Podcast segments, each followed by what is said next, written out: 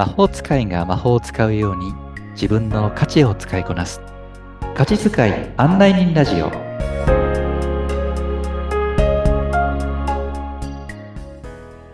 価値発見コーチのシュウです。こんにちは。ナビゲーターのアボともこです。さあシュウさん前回はねいろんなか4つ属性があってその取り合わせとかその自分のどうやって使うか。なんてことを教えていただいたりってこともあったんですけれども、はい、今日はどんなお話でしょうか？うん。はい。えっ、ー、と、そうですね。そういう中で改めてもう一回価値の、まあ、個数というのかな？最初に見つけていくその個数に関して、はい、えじゃあ一体いくつあったらいいの？っていうところ。はい。うん、こんなところをね、見ていきたいなと思っています。うん。逆に私なんか多すぎて困っちゃうって感じだったんですけど。そうですよね。アボさんね、そうそう。ね、アボさんもこれからいろいろと、あの、今お話ししている価値遣いなんていうところのね、はいうん、価値のリストアップとか、そういったことにね、え少しチャレンジをしていただきたいと思って、少しね、始めていただいているところです。はい。はい。一緒に、皆さんとも一緒に進んで参りたいとも思ってます。よろしくお願いします。よろしくお願いします。はい。はい。そういった意味では、その、え当然価値の個数っていうのは別に決まりがあるわけではないんですけども、はい。ええ、あの、まあ、ここでお伝えしたいのは、その、決して、例えば、一番強い、一番存在感の大きい価値、うん、これだけが見つかればいい。その一つが、一つだけを見つけるためのものではないというところ、これをですね、まあ、お伝えしたくて、今日はお話をしたいと思っていまして、うん、逆に言えば、えー、じゃあ、もう3つでも4つでも見つけましょう。10個でも20個でも見つけましょうというところで。はい。うん、はい。それがね、まあ、見けたりなると、うん。じゃあ、その、実際にそのアイテム、価値を、武器を使いこなそうとしたときにね、うん。あまりにもその、使いこなすためのイメ、イマジネーションがなかなかこう、湧きづらいかもしれないので、はい。うん、まずは、例えば、えー、少しずつの組み合わせから先週まで話をしたような組み合わせのパターンを自分流で使いこなしていくところを目指すとすれば、まあ、例えば10個、優先順位で10個ぐらい、上位10個ぐらいから始めてみましょうか、みたいな話はしています。うん。なるほど。そうなんです。私は150個の価値があって、それをね、ちょっとチェックしてみましょうか、なんて資料をいただきまして、チェックしたところ、な、な、な、な、なんとですね、150、約150個中115個だと。丸つけたのがなんかあって、ありゃありゃありゃと。どうし、どうしましょうかしらっていうふうにね、思って、それをね、シュウさんになんか、あの、お打ち合わせの時にお話をね、させていただいておりまして、だから今ね、今、見けたな、見けた、見けたあると、どうしましょうねっていうお話をね、していただいたところではございますが、さて、うん。うんうん。そうそう。なので今、例えば、えー、自己、自己分析的に、えー、自分の価値のリストから丸チェックしていただきました。それを、はい、えー、以前もお話をしたように、じゃあ価値発見のセッション、ワークですね。それを行っていく中で、えー、例えば一番最初にまず当たりをつけていきますよ。この時はですね、やっぱり一番強いものに対してフォーカスをしていきます。はい。うん。で、そしてそれがあと次に2つ3つ、まあまたは10個ぐらいまで、本当にこのがあなたにとっての分かりやすい大きな価値かどうかっていうのを確認していきながら、うん、で、熟成期間を経て絞り込んでいくというステップを踏んでいきますので、うん、まずはこのワークの中では、だいたい10個以内の、まずは価値リストを残していくということになりますが、はい、ただ、その丸がついたものも、もう本当にこう、あの、大事な大事な、その、価値候補なので、うん。これはある意味、逆にちゃんと貯蔵しておいていただいてですね、はい、これはまた別に熟成させていただくようにしています。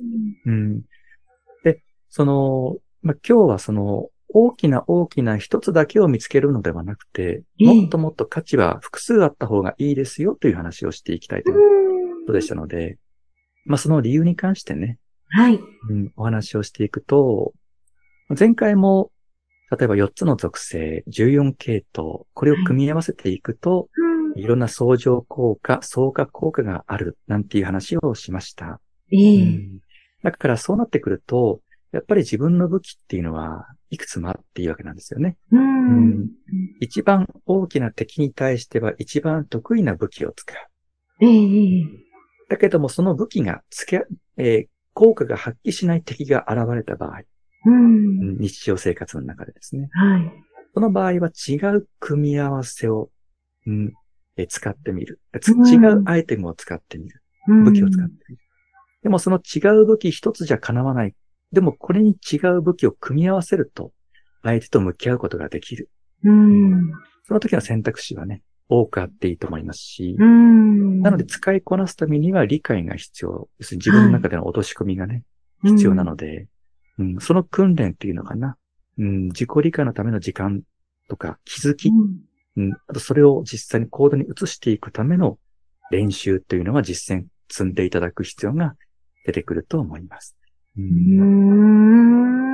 なるほど。そうか。うんうん。あと、例えば、うん、価値のそのね、優先順位、まず最初、これをまずはあなた練習しましょうはい。っていう風なものが見つかったとして、うん。それが例えば、もう今の時点でレベル10ぐらいの、まあ、0が一番低いとしてですはい。ね、うんうんなしですよ。はいで。も、レベル1でも価値のえーレベルが低くても、それがちゃんと自分が見つけた価値である。でも、10に比べたら弱い。はい。うん。うん10は10のものをもっともっと大きく大きくしていってもいいし、うん。うん、ちっちゃなちっちゃな価値も、これもですね、意識をして使っていくうちに、だんだんだんだんと力が強くなっていって、うん。レベル1だったものがレベルの3とか4とか5とかになっていく。うん。で、レベルの3と5のアイテムを使って、うん、もっともっと大きな効果を生み出すとかね。そんなようなことで、えー自分の価値をさらに意識して、さらに力強くしていくようなアプローチっていうのは、とてもね、楽しい、えー過程かなと思ってますね。うんなんか、まさに魔法使いのようですね。うん、うんそうそうそうそう。なのでね、うんあの、いろんな魔法使いのとても人気のあるね、えー小説があったり、映画があったりしますけど、はい。うん一番最初は小さな小さな、うん、レベルから、うん。初級から始まって、だんだんだんだん、こう、大きな大きな魔法が使えるようになっていくようにね。うん。自分の価値も大きな大きな価値遣いにできるような。うん。そんなね、えー、ことができたらいいなって思ったりしています。うん。面白いですね。うん。これとこれを取り合わせるとうかん。いうのが、なんか自分でも楽しめたらいいなって、うん。なんか思っちゃうんですけど、うん。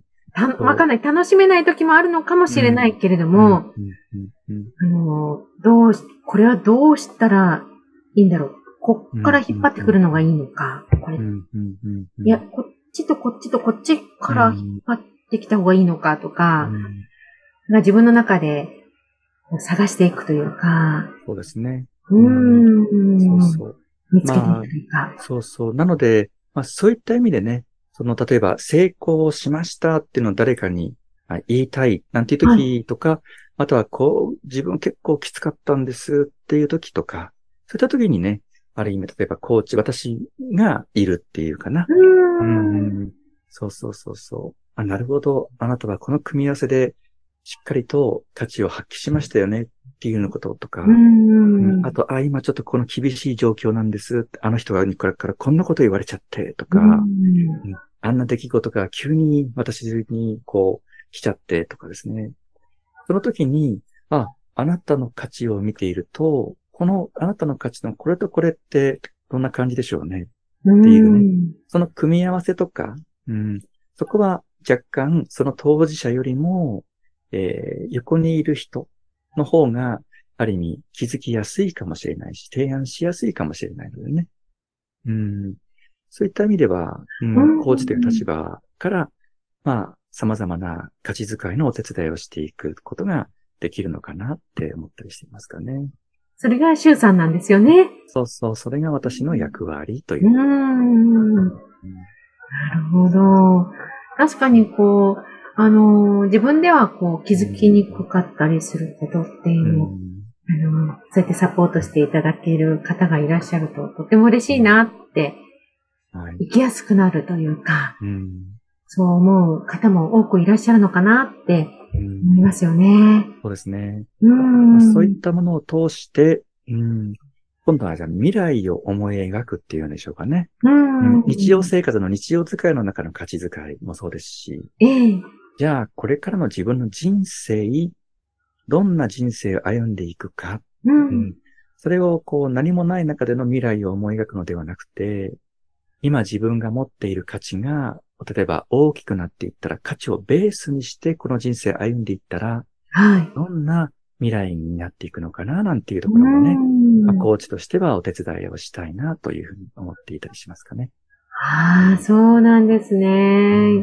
いや、本当に、あのーこれ聞いている方、ぜひ、翔さんのね、ワークとかそういうものを受けたいなって思われる方もいらっしゃると思うんですよね。うん。また、あのーそういった翔さんの情報は番組の説明欄のところに書いてありますので、そちらからご覧いただければと思っております。それでは皆さん、次回もぜひ一緒に旅を楽しんでいきましょう。シュウさん、今回もありがとうございました。ありがとうございました。